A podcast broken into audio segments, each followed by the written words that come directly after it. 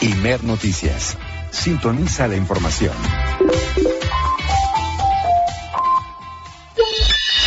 Entrevista.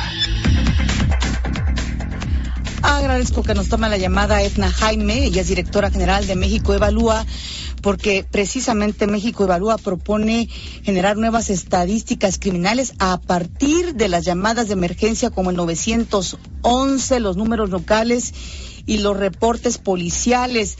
Etna Jaime, gusto en saludarla antes que otra cosa. Muy buenas tardes.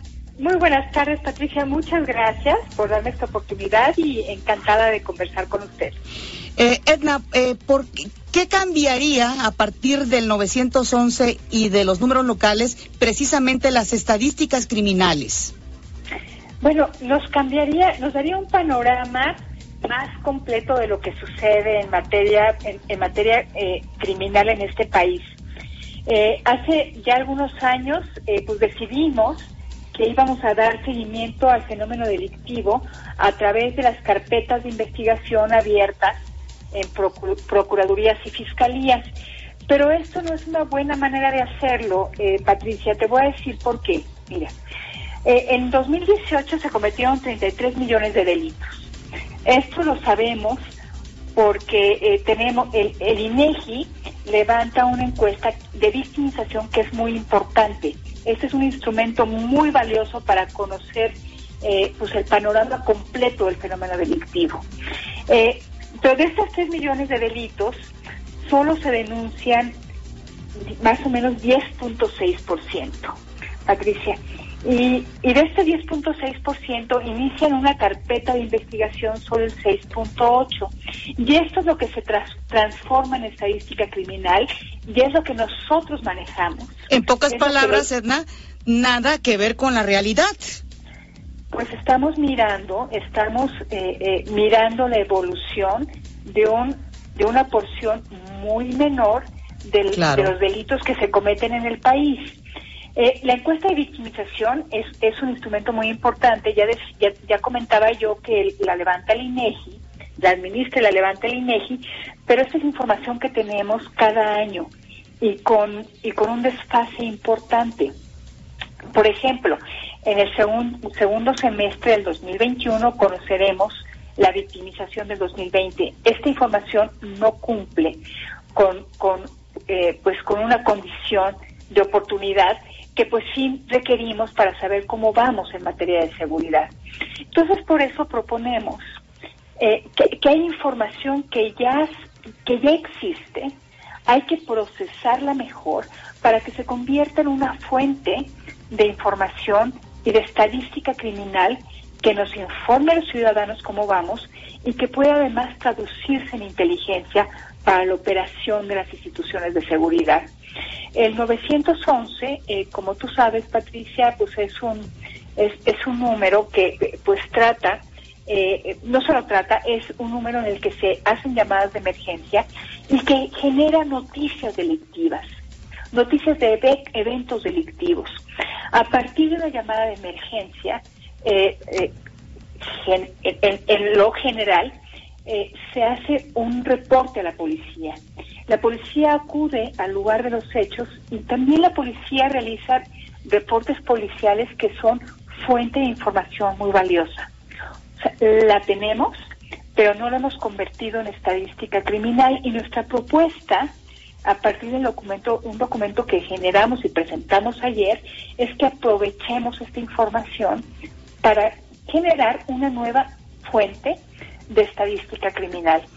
Esto nos permitiría no tener el panorama completo, pero sería un complemento muy importante a la información con la que contamos hoy en día y sobre todo, como usted dice, Edna, eh, tener un mejor sistema de inteligencia policial al tener esta, este complemento entre las carpetas de investigación y los números de emergencia. Sin lugar a dudas, eh, Patricia, y yo creo que una fuente importantísima de información para generar inteligencia que se pueda traducir en operativos en materia de seguridad tiene que ver con la parte policíaca. Eh, los policías cuando eh, acuden a un llamado eh, de emergencia que implique un incidente delictivo, tienen que llenar un formato que se llama el informe policial homologado. En el informe policial homologado hay una sección donde el, elemento de seguridad tiene que hacer una narrativa de los hechos.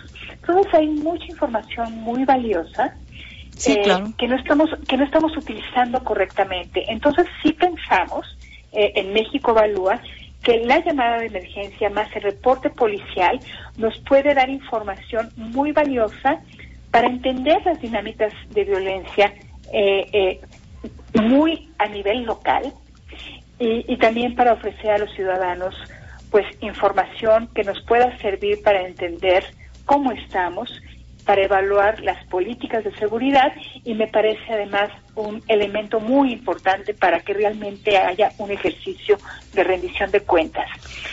¿De qué dependería, Edna Jaime, de qué dependería que se integren estas dos estadísticas en el combate a la violencia en el país?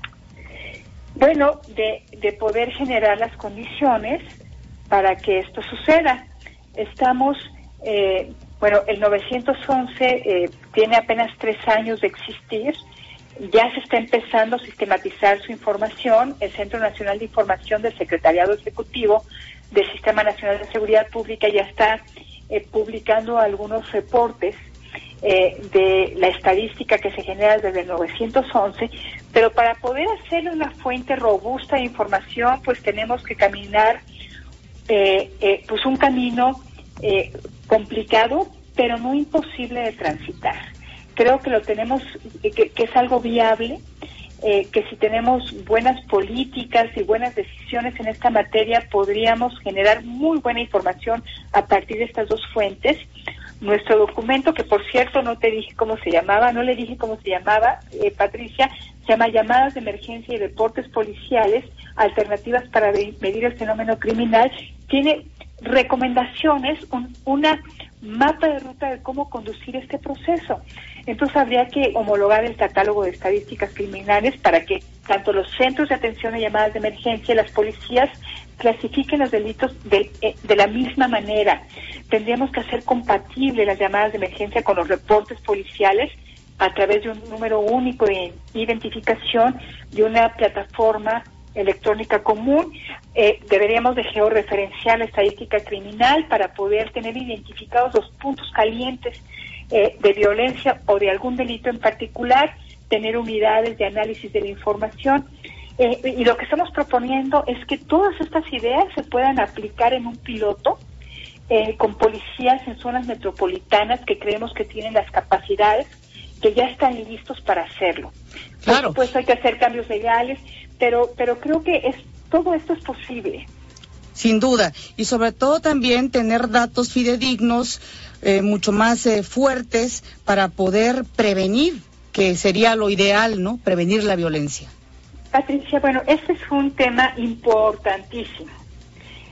Si el policía que hace rondines, que hace eh, esta descripción de hechos en su, en su parte policial, ellos conocen cuáles son las problemáticas. A partir de eso se pueden identificar los factores de riesgo y cuando se identifican y se tienen buenos diagnósticos, se puede intervenir para prevenir. Así es. Esto, esto es clave. Cuando tengamos esta información, estoy segura que podremos hacer trajes hechos a la, a la medida para hacer intervenciones muy eficaces. Esto nos ha faltado. Por eso no hemos logrado darle la vuelta al problema. Y me parece que sin buena información, pues no, no podemos pretender resolver un problema público. Sin duda. Esto, esto aplicado a la seguridad pública o a cualquier otro tema. Entonces, por eso es tan relevante rescatar esta información. Yo estoy segura que cada policía, la policía que hace rondines en nuestra colonia, en nuestra cuadra, sabe dónde están los problemas, saben dónde está eh, eh, cuál es el espacio físico donde hay más riesgos, sabe dónde están los jóvenes también en riesgo. Esa información, si la recuperamos, es valiosísima porque permite diseñar política pública con evidencia. Sin duda. Intervenciones con evidencia. Eso nos cambiaría. Ojalá que sí. Ojalá que sí. Y por lo pronto también como ciudadanos, pues no hacer llamadas falsas a estos números. Eso, eso es eh, muy, muy inapropiado. Hay que reconocer que este número eh, eh, puede generar respuestas efectivas que atiendan las emergencias siempre y cuando no seamos irresponsables. Entonces, saber que si estamos utilizando el número para una broma, le estamos quitando la oportunidad a alguien de recibir atención oportuna. Y más importante, que no compliquen la vida de quienes procesan esta información. Acabo de describir lo importante que es, entonces hay que ser responsable. Sin duda, Edna Jaime, muchísimas gracias por haber estado en los micrófonos de Imer Noticias. Un gusto y muchas gracias, eh, Patricia. Gracias, Edna Jaime, como le digo, es directora general de México Evalúa.